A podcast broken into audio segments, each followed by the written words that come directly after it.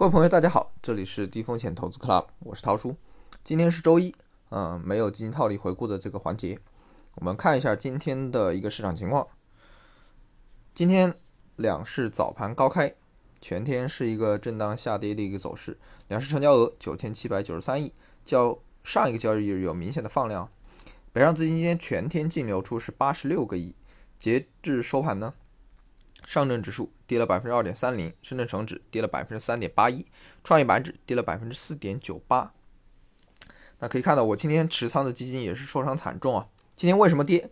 不好说，因为上午十年期美债利率还没开始涨，市场就已经开始跳水了。那我觉得可能大概率是因为公募基金赎回造成的一个负反馈。毕竟目前抱团股跌的还是最惨的。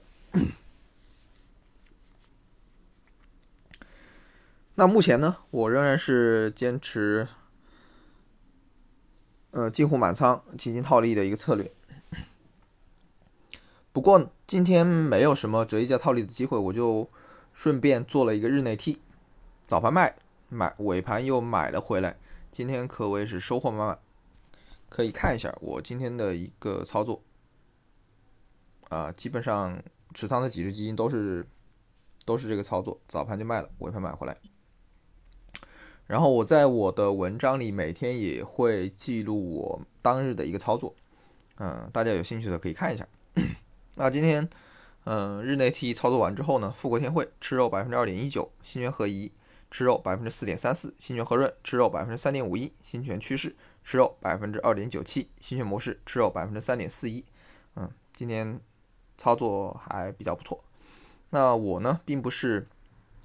每次都会在尾盘的几分钟去做套利，我有时候会根据一个自己的经验择机卖出，并且在我们之前有成立一个五年八倍俱乐部的会员群啊，及时通知要想要加入这个俱乐部的朋友可以关注一下我们公众号。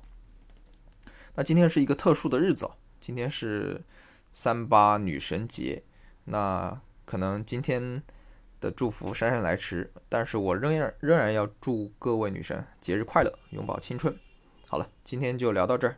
嗯，想学习更多的基金套利实操技巧，了解小白也能掌握的低风险投资机会，请您关注低风险投资 Club，桃叔在这里等你。